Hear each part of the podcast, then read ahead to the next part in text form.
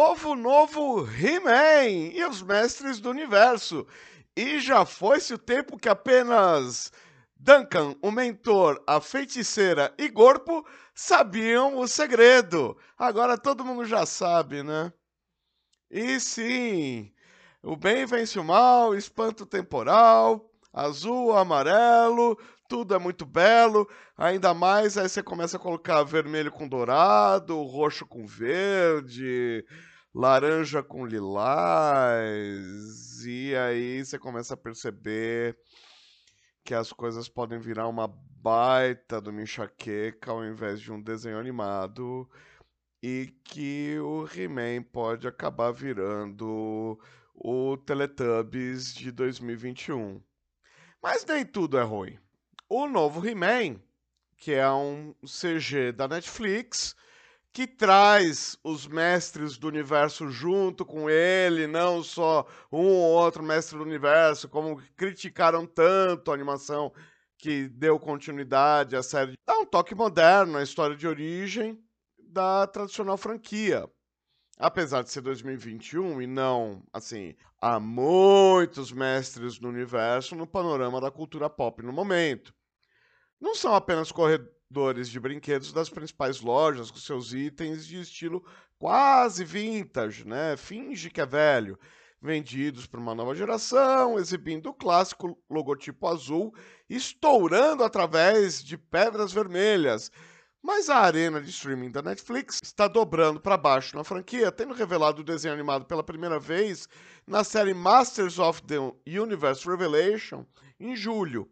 Agora, a série animada eh, do, de CG do He-Man, que vem com os Mestres do Universo, então voltou a ser He-Man e os Defensores do Universo. Não, não, não. Esquece. A tradução agora é literal, é Mestres do Universo. E tá aí desde hoje no ar na Netflix. Com apenas uma rápida olhada, já dá para perceber que He-Man e os Mestres do Universo são uma série com uma visão bem diferente da franquia e uma reinvenção de toda a história clássica. Embora uma que, ao mesmo tempo, fez a curadoria de alguns elementos de suas interações anteriores. É, esta tomada em particular é, toma emprestado o título exato da série animada de 83 a 85, com fabulosos segredos e temas de discoteca do estúdio Filmation, ela também exibe uma estética de ficção científica tecnológica que parece uma reminiscência da revivificação animada de 2002 e 2004, inclusive o tamanho da espada, né? Que foi feito pela Mike Young Productions. O resultado é uma série híbrida e intrigante dos animadores de House of Cool, que é o do Troll Hunters, e CGCG, que é do Star Wars Clone Wars, do Rebels e do Bad Batch, que redefine a mitologia de uma maneira que visa ser acessível aos fãs mais jovens, os mais impressionáveis, e aqueles que podem ser moldados no conceito de que o esqueleto tem uma mão esquerda ossuda e amarela e a direita toda musculosa. Dito isso, tá aí o He-Man da Netflix, mais uma versão do He-Man da Netflix. E é, separado da revelação de Kevin Smith, é, essa visão particular vem do criador Robert David, que por acaso também atua como produtor executivo dessa série. Ainda assim, David sabe um pouco sobre reinventar franquias clássicas para o público infantil contemporâneo, tendo liderado a série das Tartarugas Ninja de 2008 para 2009 e também trabalhado como interação animada para outra propriedade da Mattel, que é o Max Steel é, Turbo Team de 2016. A animação mesmo tem muito cara de Hot Wheels da, da, dos anos 2000, aquele negócio que eles viajavam no espaço-tempo para só para justificar as pistas que o tubarão come, né? É, na verdade, a nova série pode ser baseada em uma marca nostálgica, mas em forte contraste com as referências rápidas e excessivas de Revelation a conceitos clássicos, seu tom otimista, trabalho de voz alta e olhares arregalados são típicos de seriados modernos em CG, claramente delineados no ramo separado da franquia. É um desenho contemporâneo para criança. Um que não tem a pretensão de continuar ou de emular qualquer interação vintage. Essa abordagem, potencialmente, alivia a série de reações é, um tanto quanto ímpares acontecida contra o Kevin Smith após a reviravolta do protagonismo. A noção de uma franquia bifurcada é comprovadamente boa para os negócios. Sim, é para vender brinquedo, galera. Embora Revelation tenha acabado de começar a lançar bonecos de ação na escala de 7 polegadas, com preços um pouquinho salgados, e eles são altamente articulados, voltados para os colecionadores nostálgicos, tipo eu, é, He-Man e os Mestres do Universo parece ter levado essa estratégia milenar é, para o outro lado, para o lado ao contrário, mais é, raiz, que é vender boneco para criança, que é uma coisa que não se fazia mais há muito tempo.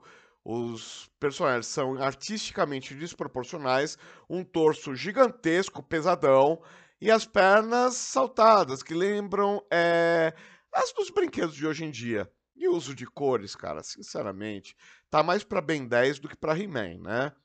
E com certeza, complementando a revelação do trailer e de tudo que você vai ver logo nos primeiros episódios, a Mattel revelou o primeiro olhar para a linha de brinquedos do novo show, sem nenhum preconceito, sem nenhum problema com spoilers, e que convenientemente parecem como se tivesse saltado direto da tela. Claro, isso não quer dizer que o He-Man e os Mestres do Universo estão perdendo os pilares primários da franquia, desde que a luta do Príncipe Adam como He-Man para proteger os segredos do místico Castelo de Grayskull contra as garras do mal e representado pelo terrível esqueleto, continua a ser a premissa central em meio aos sinos e assobios atualizados. Os personagens, de uma maneira muito parecida com uma linha de brinquedos, até se autodenominam mestres, notadamente com a citação: conhecer a si mesmo é realmente se tornar um mestre do universo. Ah, tá vendo? Os gregos ainda fazem moda, né? Ah, conhece a ti, homem, conhece-te a ti mesmo, né? E o esqueleto, referindo-se aos seus guerreiros do mal como mestres das trevas, é, completa tudo, né? Fecha o ciclo. Além disso, Uh, a série é, vem é, para mesa com uma abordagem vintage de conceitos clássicos que Revelation ainda não tocou, pelo menos em seus primeiros cinco episódios, que é a origem do esqueleto. De fato, em uma parte crucial da exposição, temos um vilão sinistro, com cavanhaque, risadinha maléfica, chamado Keldor, que chama Adam como sobrinho alguém que também vimos sobreposto ao esqueleto, implicando em algum tipo de transformação. Embora a série de 83 raramente mergulhasse profundamente nas histórias de fundo e não fornecesse realmente uma visão para a origem do esqueleto, é, o mini gibi que vinha nos bonecos incluía é, The Search for Keldor, foi uma tentativa de contar essa história e depois foi reutilizada na série de 2002 para poder dar início a uma, uma nova conspiração do esqueleto e trazer toda uma nova animação. Sobre as minhas impressões, o design realmente é totalmente novo. É, não sei dizer se é exatamente infantilizado, mas com certeza é desproporcional.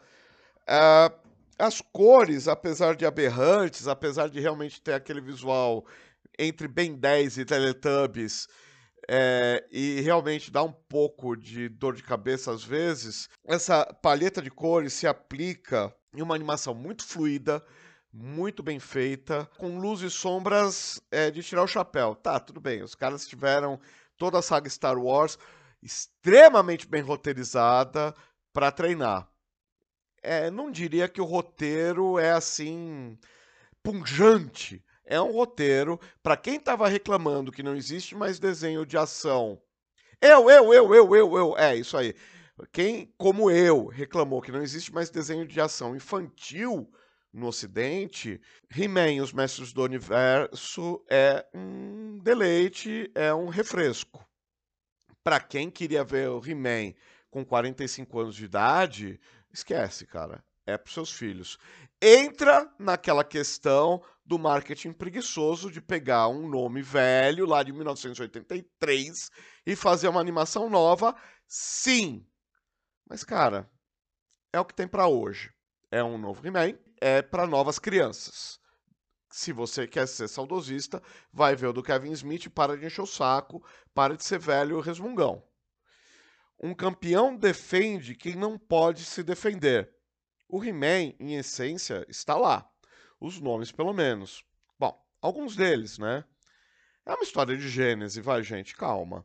Os conceitos que em 83 eram harmônicos, agora estão um pouquinho antagônicos.